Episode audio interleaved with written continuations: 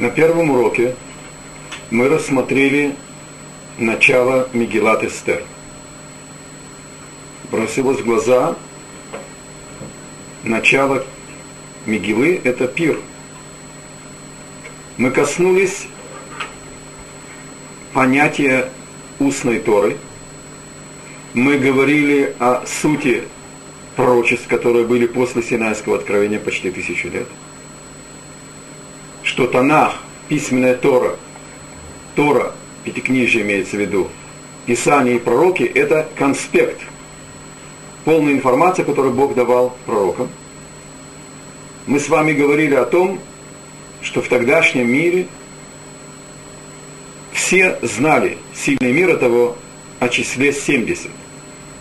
Они знали о пророчестве Иеремии, которое звучало «Ибо так сказал Бог, когда завершатся 70 лет Вавилону, вспомню о вас и исполню по отношению к вам мое доброе слово, вернуть вас на это место. Объясняет устная Тора. Здесь расшифровка ошибок, которые допустил и Бельшацар, и Ахашвирош. Бельшацар устроил пир, исходя из этого пророчества, считая, что 70 лет, когда завершится 70 лет Вавилону, от начала царствования Навуходнецера и захвата на следующий год после его царствования Иерусалима и царя Иоакима, Ахашвирош рассчитал, что 70 лет, сказанные, когда пройдет 70 лет Вавилону, это когда Навуходнецер захватывает и уже окончательно кончается еврейская независимость царя Иохима, Йоханья. Объяснение следующее. Число 70 поясняется так. Первая часть, когда, и так сказал Бог, когда завершатся 70 лет Вавилону, имеется в виду от начала действительно захвата на Навуходнецером Израиля. И это начало изгнания. Вспомню о вас – не касается 70 лет. Это когда царь Кир, мы рассмотрели это, дает разрешение евреям вернуться в Израиль. Это называется «вспомнить». Если обратить внимание на язык Торы, здесь упоминается глагол «ивкот». Пакит – это чиновник. Что значит Бог вспомнил? Что забывал нас? Имеется в виду, что Бог предложил нам вернуться в пульт управления мира и вступить в должность, которую мы, которую мы изменили – Дальше написано «исполню по отношению, вспомню о вас». Это значит указание Кира, которое было действительно через 70 лет после восхождения на выходные царя на престол в Вавилоне. Дальше «и исполню по отношению к вам» мое доброе слово, открывает пророк Еремия. Изгнание было добром для евреев – мы еще это рассмотрим более детально в продолжении. И продолжение «вернуть вас на это место» это еще один комментарий к числу 70. Это 70 лет после разрушения первого храма. И так действительно и произошло.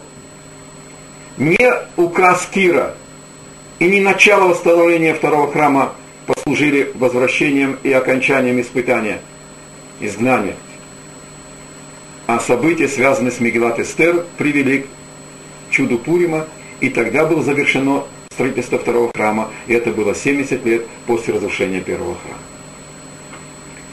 И так как Широш устраивает пир, похороны Иерусалиму, выставил утварь храма, который взял в плен еще на Навуходнецер, оделся в одежды первосвященника – и устроил дикий пир на 180 дней, а затем еще и семидневный пир. Продолжает Тора и говорит, он пытался проимитировать царя Соломона.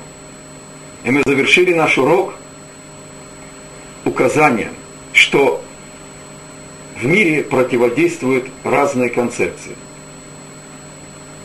Сила – одна концепция, нравственность – другая концепция. Ахашвирош выдвинул, казалось бы, новую форму. перестройка, либерал, близок к народу, впустил всех даже внутренний дворец, внутрь дворца. Каждому народу разрешил свой язык, свою письменность. Это что-то нам напоминает, да? И сказано, что он указал, что было бы питье по желанию каждого. И не указывается ничего о еде, о великолепии, о золоте, о серебре, о драгоценных материях упоминается. И намек на одежду первосвященника. Большевики выдвинули идею каждому по потребностям. А Хашвирош, повторяю, либерал, отец перестройки. Он хочет царствовать так, чтобы выполнить желание каждого. Разве это мыслимо? Если два человека просят руки одной женщины, можно выполнить желание каждого? Когда два корабля в море, одному нужен северный ветер кораблю, а другому кораблю нужен южный ветер, можно удовлетворить желание обоих кораблей одним ветром?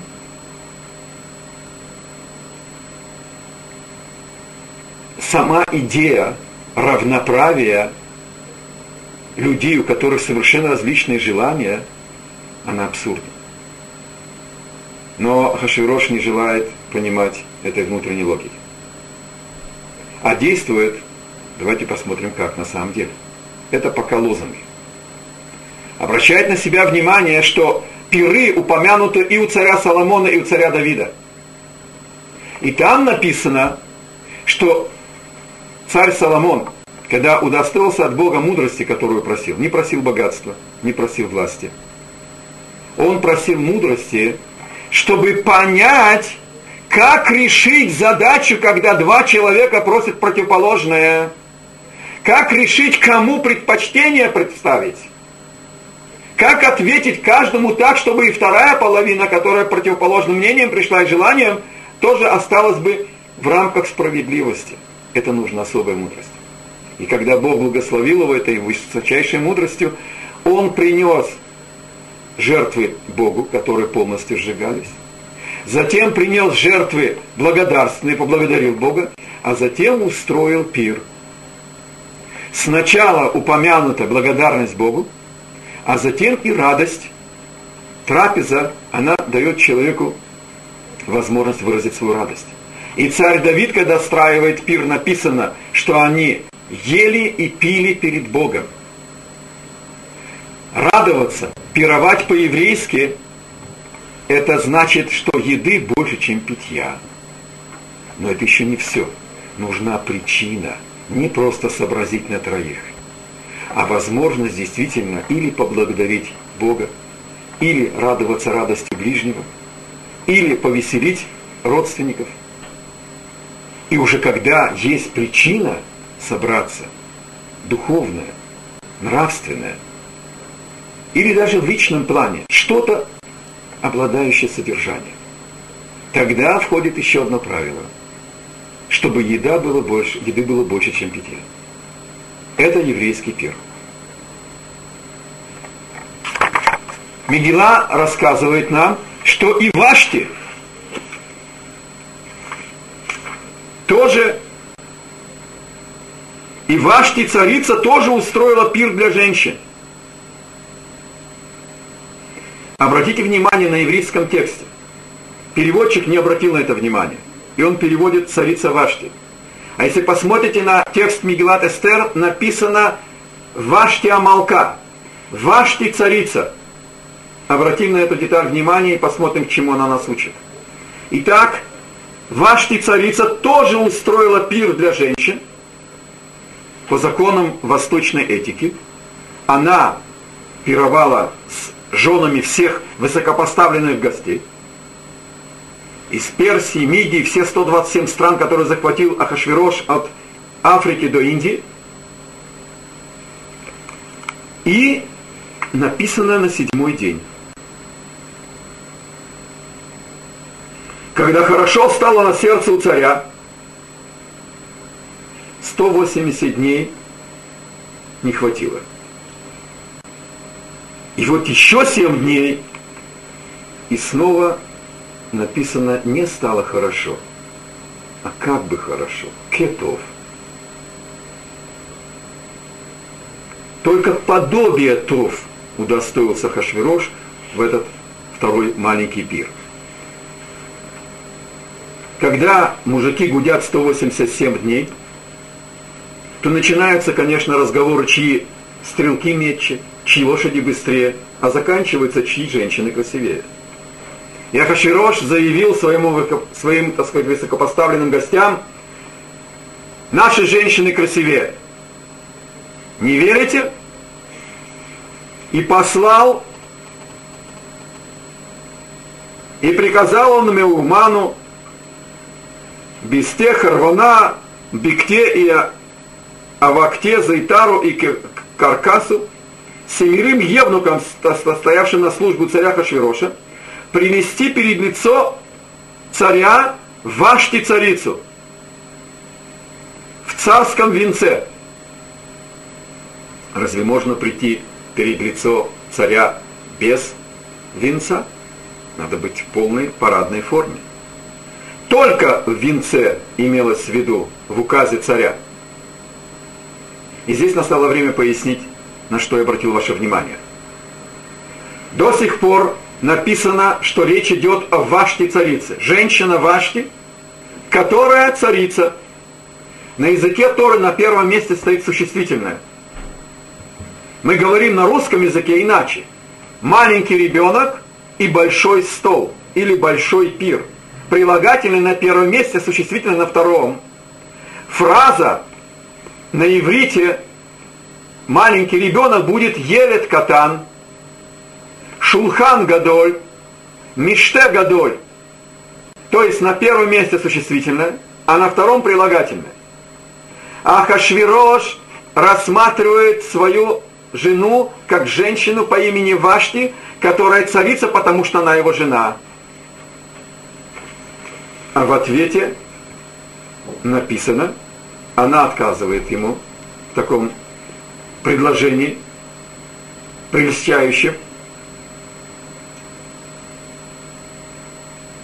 Но не захотела царица Ваш, Вашти, царица, написано царица Вашти, Малкат Вашти, прийти по велению царя, данному через Евнухов. Здесь было многократное оскорбление, не просто одно оскорбление. Во-первых, по, эти, по этикету царицу приглашают уважаемые министры, а не евнухи. Во-вторых, такое предложение, сам пир отдельно от мужиков говорит, что у Вашки были какие-то нравственные принципы. На Востоке действительно женщины ведут себя более скромно, чем на Западе. И поэтому она устроила отдельный пир. В тексте упоминается, что когда этот подогретый вином столь долгого пира Ахашвирош, царь, спорит со своими гостями, он хочет им показать, что она Яфат Маре, что она красивая, ее красоту. И есть в Торе два выражения. Есть красивая внешность, есть красивая личность. То есть, когда человек обладает положительными душевными качествами, иногда они еще и одеваются во внешнюю красоту. Иногда бывает внешняя красота без внутренней гармонии, без внутреннего соответствия. Мы выясним, что царица Вашти не была далеко, далеко не была праведницей. И почему же о ней здесь сказано, что она обладала красотой личности? Может быть, можно пояснить, что ее судят по ее критериям. На Востоке она была скромной женщиной. И поэтому упоминается здесь Яфат Маре, Товат Маре, то есть красивая личность. Ответила царица Вашти с достоинством и сказала, конюх у моего деда, выпив выпивку тысячи гостей, не пришел бы к таким скотским предложениям. Она намекнула великому завоевателю всего мира о его прошлом. Ахашвирош не был царем, и мы с вами об этом учили на первом уроке. Он захватил царство. Он, очевидно, был не заурядным воякой, но он был, начинал свою карьеру конюхом у Навуходнецара.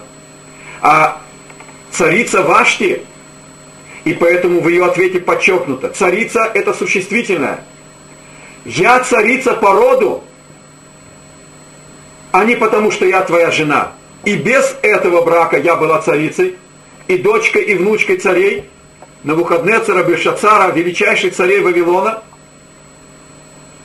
и ты требуешь от меня такого оскорбительного поведения? Она ему намекнула на его прошлое и закипела в сердце царя обида и гнев. Разве царь Хашвирош не знал этику и не знал, что не приглашают царицу, тем более с, таким, с такой родословной, при помощи евнухов? Что он имел в виду, предлагая ей такое, так сказать, унизительное поведение?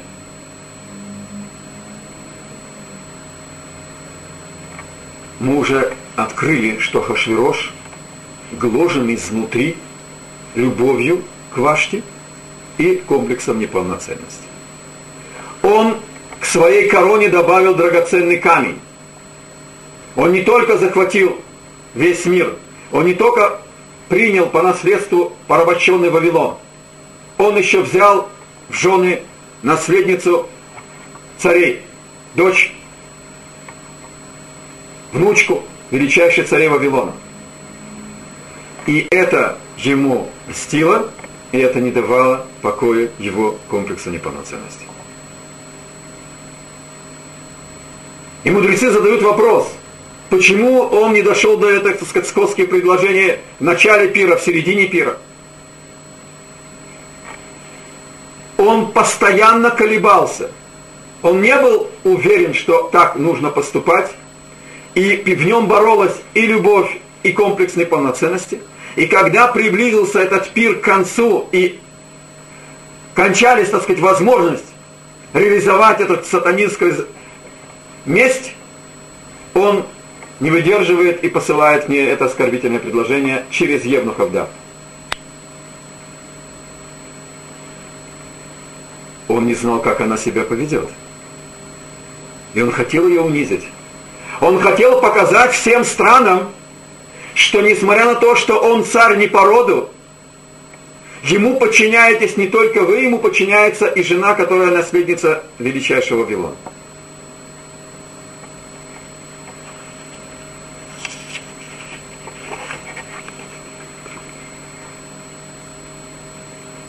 Об отказе стало известно всем женам, которые присутствовали на Перу на женской половине. Они вернутся ночью к своим мужьям, и расскажет, как царица Вашти пренебрегла указом царя.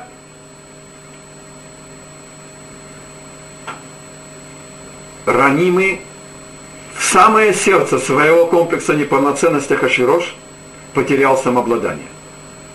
Гнев захлестнул его сердце и разум, и он еще смог понять, что если сейчас он ее будет сам судить, он может погорячиться. Снова любовь к ней, она, очевидно, была женщиной невероятной красоты. И личность, и обида столкнулись с новой силой. И тогда он пытается уйти от решения. Когда конфликт между царем и царицей – право царя казнить или миловать. Без совета. А Хашвирош собирает мудрецов. И это ему вменено в достоинство. Он полон противоречий. Иногда он ведет себя мудро, иногда он ведет себя глупо. И это есть Ахашвирош. Одновременно и глупый, и умный царь.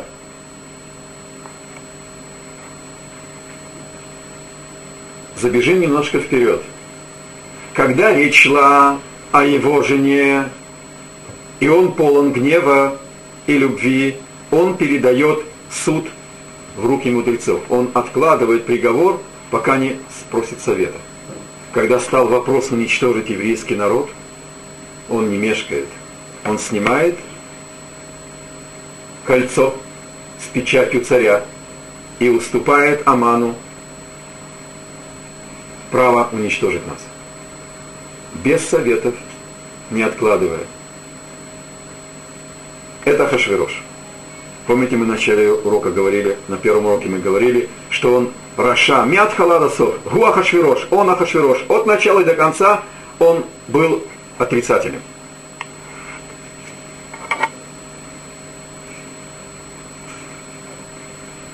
И весьма разгневался царь, и разгорелась в нем ярость его, и он пришел и вызвал семь советников. И седьмым, и очевидно они перечислены по важности, написан Мемухан, готовый. Мемухан готовый, Мухан это готовый. Приготовлены, готовы, помните, как у Платонова, да, к подвигу восторгу без страха и, и упрека. Готовы к подлости, к преступлению, к злу. Это был Аман. И когда он обратился к этим сановникам Персии, Мидии, которые могли лицезреть царя и сидели перед царем первыми в царстве, они имели доступ к нему в любой момент, как по закону поступить с Вашти царицей. Ахашвирош снова повторяет и говорит, это женщина по имени Вашти, которая царица, потому что моя жена, за то, что не исполнила повеление царя Хашвироша.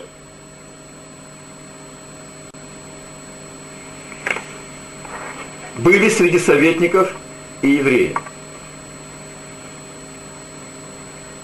Они решили уйти в сторону. Они сказали, у нас разрушен храм, мы не находимся у себя дома, мы в изгнании, у нас нет ясности понимания событий, мы не можем дать тебе правильный совет. Обратись к тем, кто сидят у себя на земле, значит, э, другие народы, и спроси у них совета. Остальные мудрецы тоже промолчали, потому что каждый не понимал, что сказать. Сказать, наказать строго, протрезветь, скажет, кто мне дал такой совет.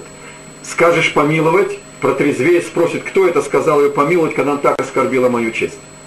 И они ушли в тень. Несмотря на, что, на то, что младшим Аман был самым младшим здесь, младшим в смысле по важности – он прыгает вперед. Отсюда мы знаем, что глупость, она всегда прыгает вперед.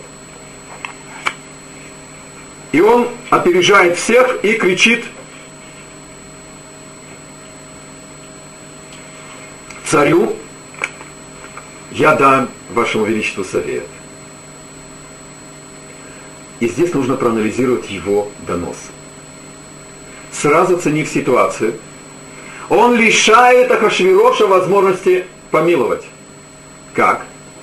Он начинает и говорит, сказал Мемухан перед царем и сановниками, не только перед царем одним провинилась Вашти царица, и называет ее Вашти царица, как, как хочет услышать Ахашвирош, а перед всеми сановниками и перед всеми народами, что во всех областях царя Ахашвироша. Потому что этот поступок царицы – приведет к тому, что все жены перестанут уважать мужей своих, говоря, что царь Ахашвирош повелел привести Вашти царицу перед лицо свое, и она не пришла. А ныне жены сановников Персии и Мидии, которые слышали о поступке, царицы они же были на женской половине, будут говорить тоже всем царским сановникам, и позора ярости будет, так сказать, предостаточно. Он представил царю, что конфликт не между царем и царицей, тогда некуда вмешиваться мудрецам. А это уже ущерб устоям государства. Ты хочешь вписать в мировую историю свое имя как отец перестройки и либерал? Ты хочешь установить отношение к людям иное, необычное? А тут вдруг твой авторитет под угрозой. И это угроза твоего авторитета по отношению ко всем народам. Это уже имперская проблема, не личная в царской семье царь не уважил царицу, где можно помиловать, можно казнить.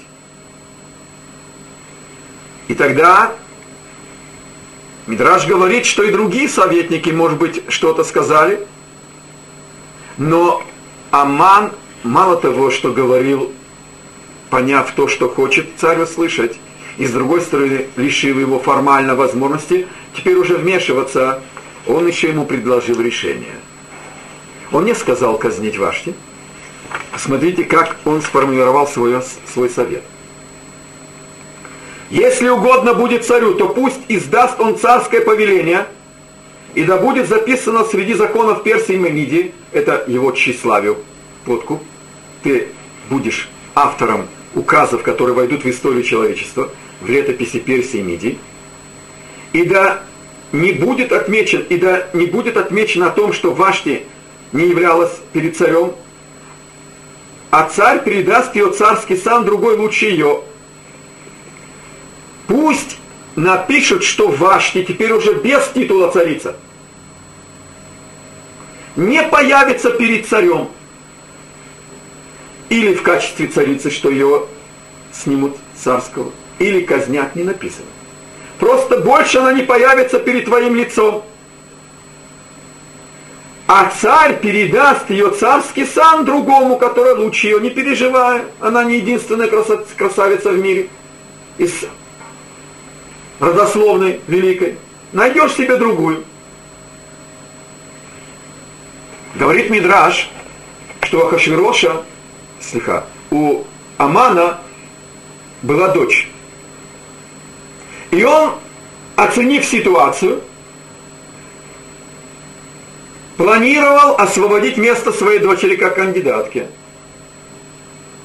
И поэтому он предложил, чтобы она не появилась. И тогда все-таки комплекс неполноценности одолел. И ее казнят.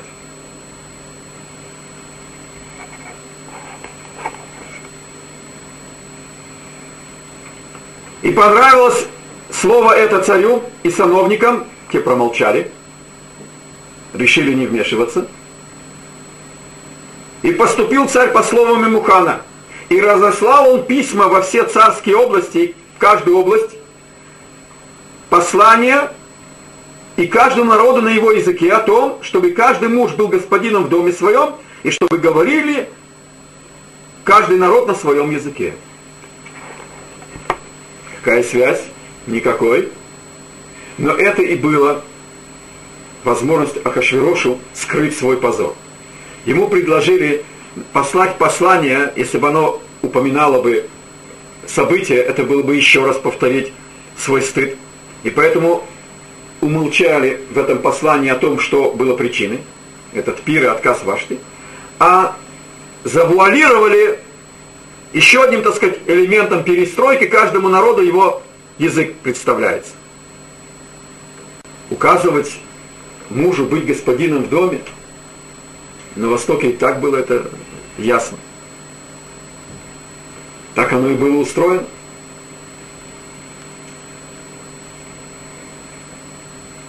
А теперь попробуем рассмотреть устную Тору по отношению к этому обзору непосредственного текста. Откуда Аман появился в Сузах, в столице Персии?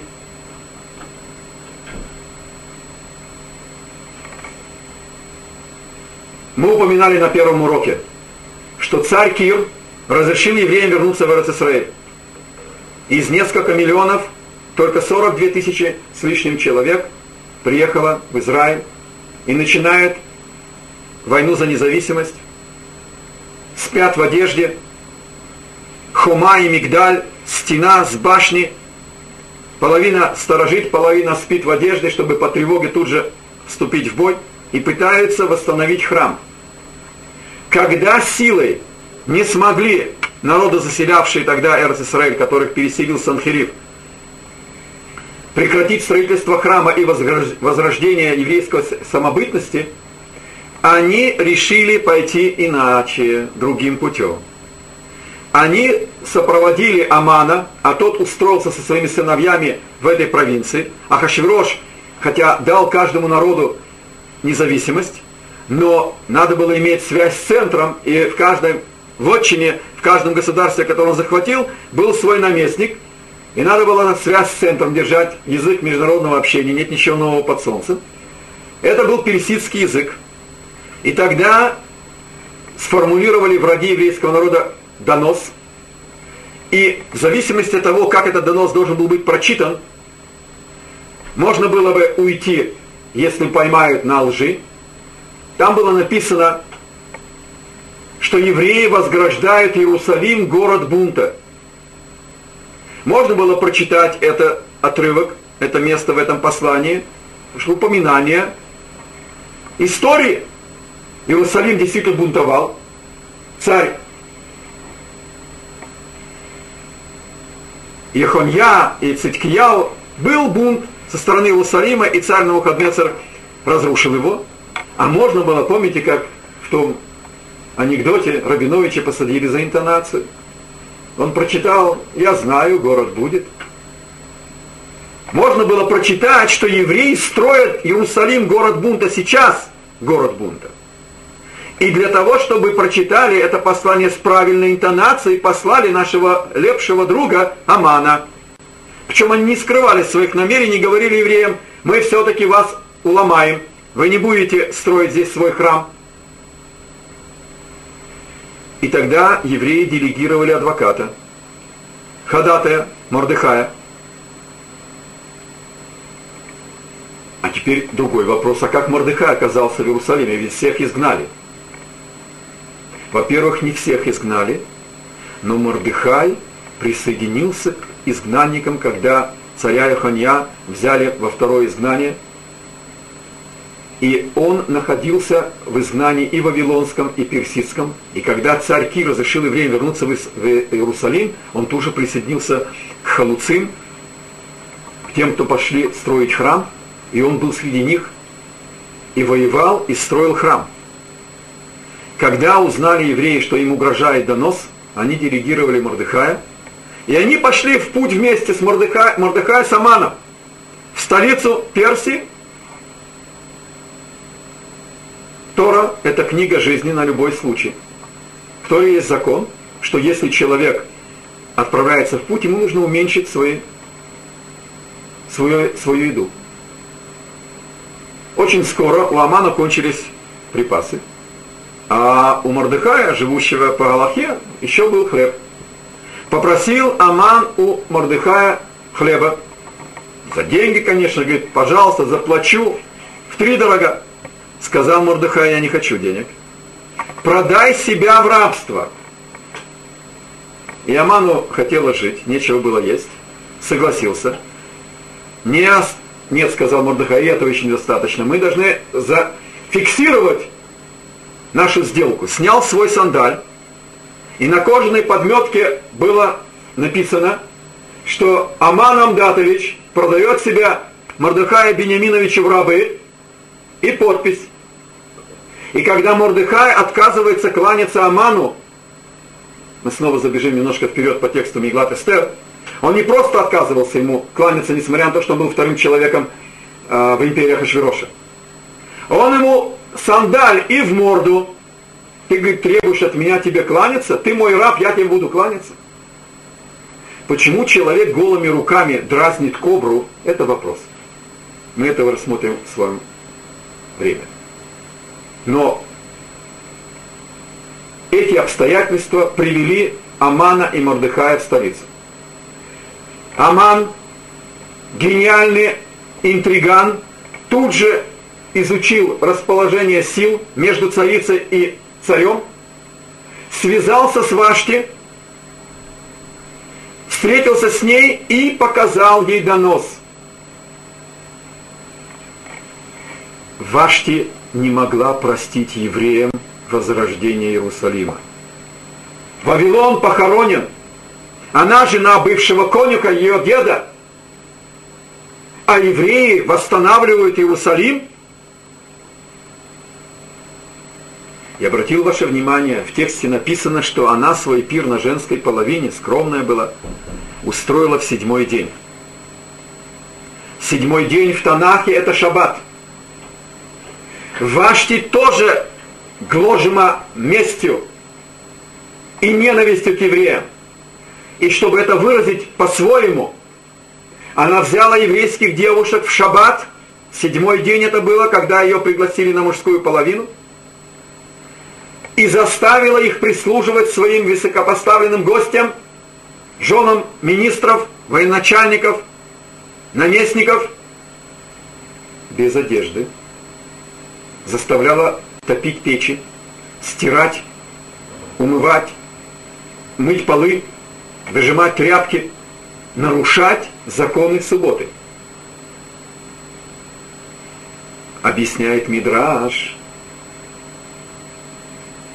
за то, что она издевалась над нашими девушками, хотя это было и на женской половине, все-таки это оскорбление человеческого достоинства. Даже когда ты прислуживаешь женщинам, но человеку предстало быть одетым. Она была наказана, и дурь в голове Хашвироша выдумала указание прийти только в царской короне. Мера за меру. За что же ее казнили? Она же все-таки никого не убила, никого не казнила. Она издевалась, она оскорбляла. Ее хотели оскорбить. Послали евнухов, приказали прийти только в царской короне на мужскую половину. Здесь мы понимаем мера за меру. Теперь нам нужно небольшое отступление, но оно по делу.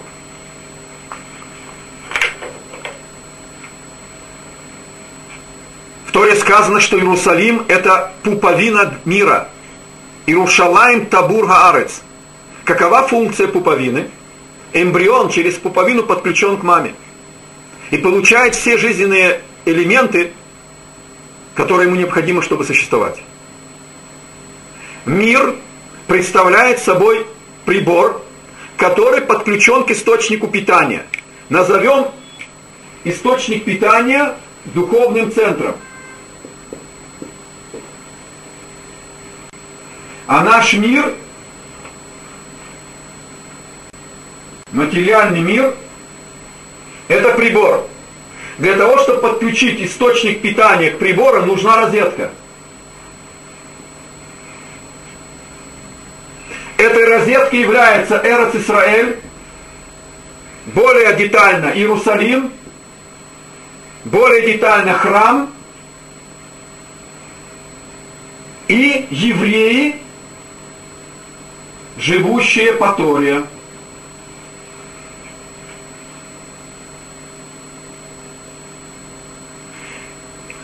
Если мы выключим сигнал что произойдет с изображением на компьютере, на экране компьютера? Оно исчезнет. Оно не станет неясным, не резким, оно исчезнет.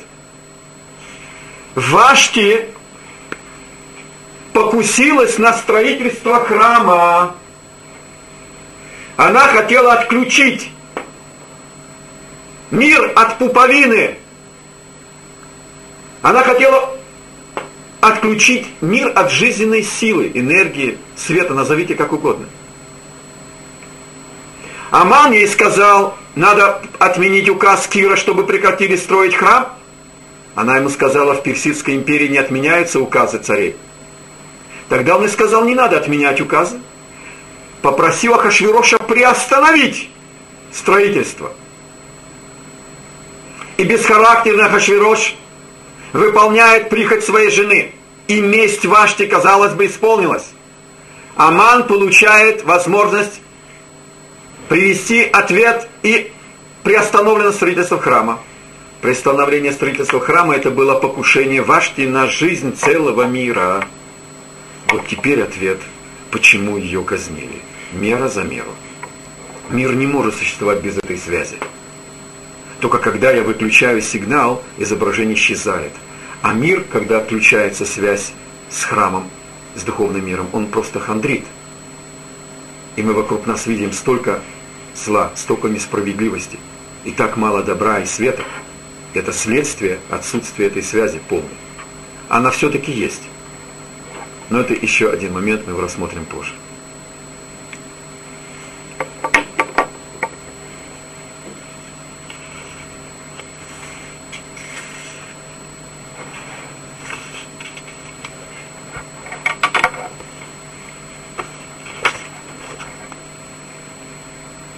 Написано, после этих событий, когда утих гнев царя Хашвироша, вспомнил он о Вашти, обратите внимание, без титула царя, царица, и о том, что она сделала, и о том, что было решено о ней, то есть он ее казнил. И заскучал царь-батюшка. И тогда ему дают совет. И сказали отроки царя, прислужившие ему, пусть бы поискали для царя молодых девиц красивых видом, и пусть бы назначил царь во всех областях царства своего распорядителей, и собрали бы они всех молодых девиц, красивых видом, в крепость Шушан, в женский дом под надзор Эйге, царского евнуха, стража жен, и пусть бы выдавали им нужные им притирания, и они там полгода проходили подготовку разных притираний, масла, благовоний и так далее – и девица, которая понравится царю, пусть будет царицей вместо Вашки. И понравилось это царю, он так и сделал. И начинается конкурс красоты, от которого все убегали. Потому что они понимали, что царь, в принципе, выберет только одну. И отцы начали прятать своих дочерей.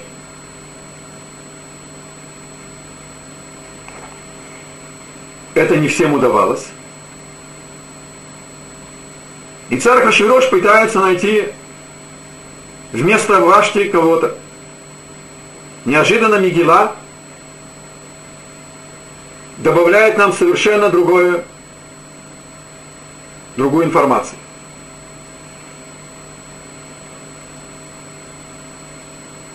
Иш Иуди Гая Башушана Бира.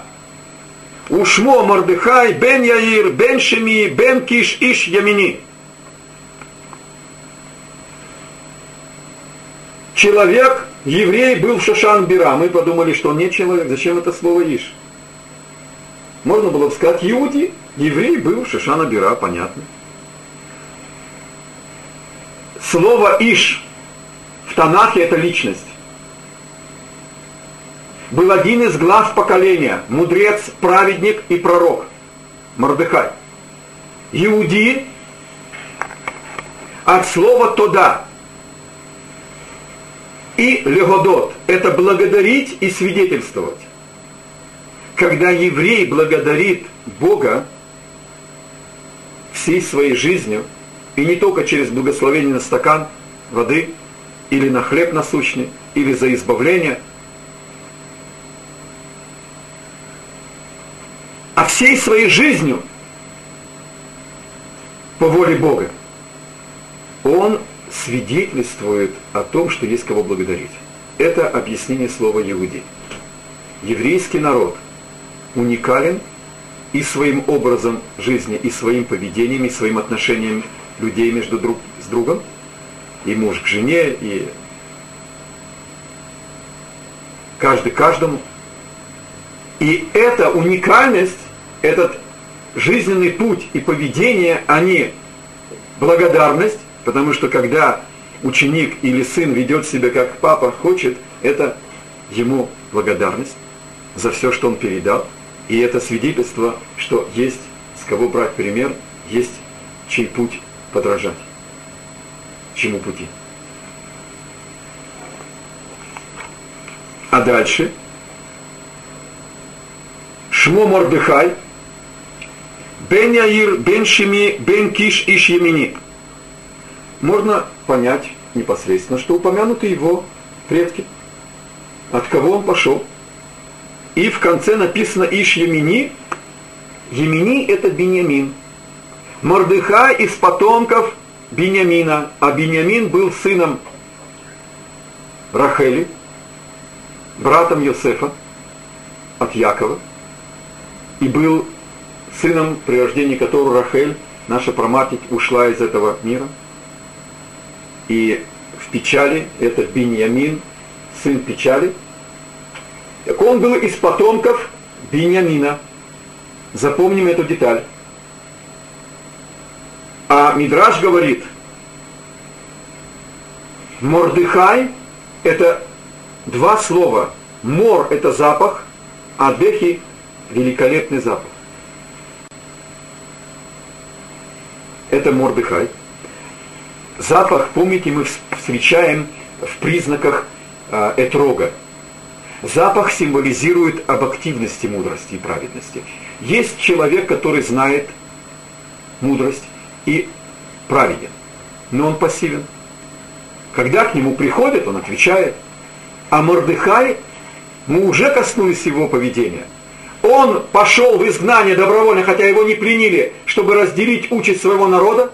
Он возвращается с теми, кому позволил царь Кир храм. Он идет в столицу Сузы, чтобы быть ходатаем за еврейский народ. И он удостаивается вместе со своей значит, э, Эстер женой или племянницей, или племянницей и женой, в зависимости от двух комментариев в Талмуде, они участвуют в спасении еврейского народа во время чуда Пурима. Это запах, это активность, это распространение добра, мудрости.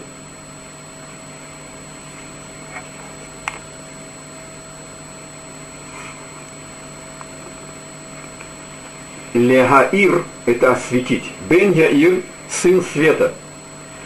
Он раскрыл глаза евреям на духовные законы истории и на действительные причины, почему они находятся в таком печальном положении. Об этом мы еще будем учить. Бен Шими, он услышал голос Божий, и его молитва была услышана – и он постучался, Бен Киш, Леакиш это постучаться, он постучался в двери милосердия, он попросил у Бога помиловать еврейский народ в изгнании, и он был потомком, потомком Бениамина, который пошел из Иерусалима вместе с изгнанием. Вот отсюда мы учим, что он не был пленен, а он пошел сам добровольно вместе с изгнанниками, которые изгнал на выходные царь Вавилонский.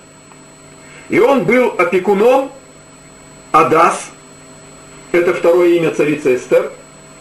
Адас это мирт, это тоже, обратите внимание, запах.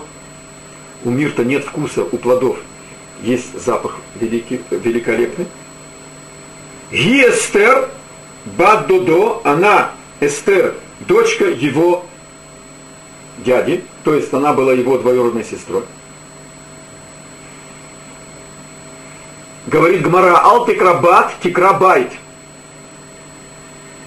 В Торе текст пишется без огласовок, и слово בת, дочь, можно читать как בית, дом. בית это אישה, это жена. В Талмуде мудрец говорит – никогда не обращался к своей жене жена, לא קראתי לאשתי אשתי, קראתי לאשתי ביתי. Я всегда обращался к своей жене очаг мой. Потому что сущность женщины – это сохранить атмосферу в доме, сохранить тот путь, который выбрали муж и женой. Муж приносит зарплату, жена знает, как ее реализовать. Это в одном плане муж определяет суть атмосферы в доме, а жена реализует ее. Это понятие бай. Так она была его двоюродной сестрой. Тора не рекомендует жениться на двоюродных сестрах, но это не запрещено, потому что есть, могут быть проблемы с потомством. Тора это знал еще до генетики и эмбриологии. Но эти два комментария спросите, какой верный? Все верные. Мы берем один комментарий, и тогда с, с ним нужно пройти по всему тексту, увидеть, чему он нас учит. Мы берем второй комментарий, и мы его учим. Чуточку позже мы рассмотрим разницу, чему нас учит дополнительная деталь, что она могла быть, она была его женой. Она могла быть ее водвородной сестрой и женой также. Ибо она была сиротой, у нее не было отца и матери.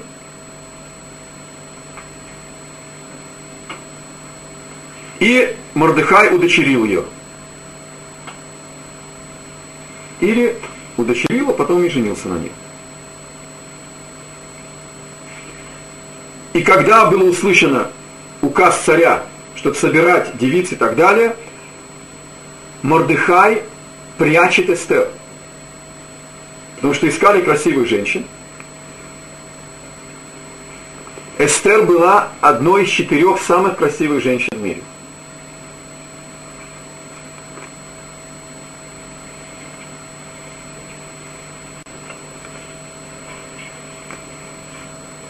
Находят ее и силой забирают ее в крепость под надзор этого евнуха.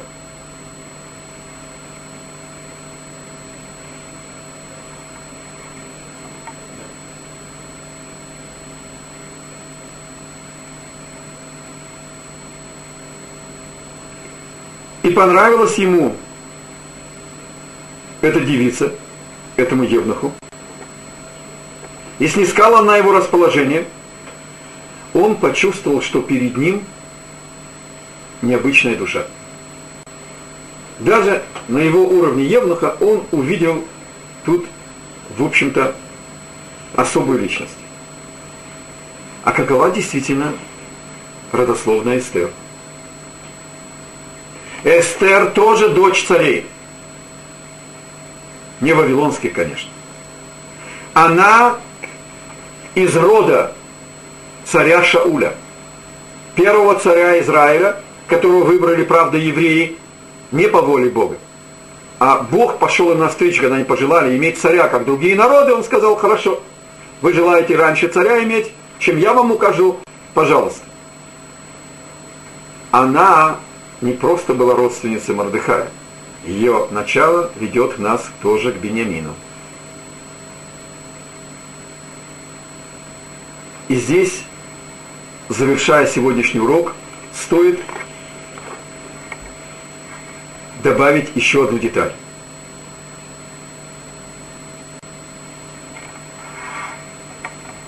Яков родился с близнецом Эйсавом. И они родились в одной оболочке. Зачем нам Мидраш рассказывает такие детали? Примеры Торы, они, в общем-то, духовные. Они нам объясняют духовную сторону вещи. Что значит близнецы в одной оболочке? Это значит, был один плод, и он разделился на две части. Теперь, если одна часть берет все, что ей необходимо, второй части ничего не остается. Эта деталь учит нас, что в мире появились две силы – Эйсав и Яков – как сообщающиеся сосуды. Когда Яков идет к своему совершенству, Исав теряет свою силу. Когда Яков теряет свое совершенство, это дает силу Исаву.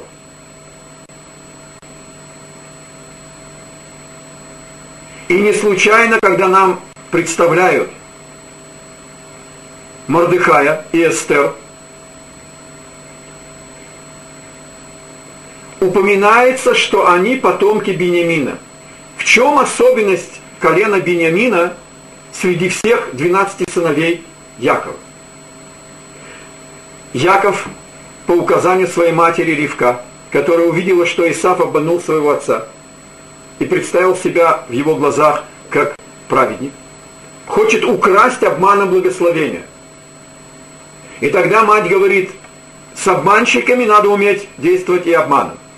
Она приказывает Якову обмануть отца и украсть благословение у обманщика Исава. Тот проникся теплой братской любовью к брату, который украл первородство и благословение, и хочет его убить.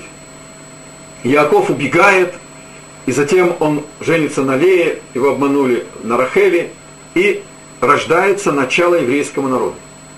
И когда Бог приказывает Якову вернуться из изгнания, вернуться в Израиль, ему навстречу идет братец Исав, готовит ему теплую братскую встречу, 400 головорезов впереди себя послал. И все поклонились Исаву при встрече. Я беру только релевантные элементы, там много деталей, конечно, есть, кроме Рахели. А Рахель была беременна Бениамином.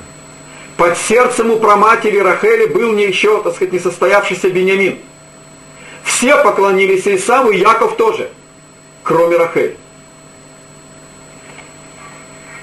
Этим духовным мужеством Рахель наследовала своему единственному сыну, который не поклонился вместе с ней Исаву. И родился в Эрцисраиль тоже единственный из 12 колен. И поэтому на его месте, а место тоже определяет и предназначение, был построен храм, как символ совершенства для связи, как мы с вами говорили, розетка. Храм является местом совершенства связи между миром и духовным началом. Это требует от человека особой, особого совершенства – и колено Бениамина удостоилось не только, что на его территории был храм, он наследует силу противостоять Эйсаву. Когда нам угрожает Эйсав, мы выдвигаем наши спецчасти, колено Бениамина. Нас ожидает война с Эйсавом, с его потомком, Аманом. Мы увидим сейчас, где это написано здесь. И поэтому Бог посылает вперед спецчасти. Мордыхай и Эстер, они из колена Бениамина. У них есть особая сила противостоять Исаву и его потомкам. Завершим наш урок. В момент, когда комплекс неполноценности и гордыня Хашвироша казнят Вашти, царицу Вашти, на самом деле Ахашвирош освобождает место для Эстер.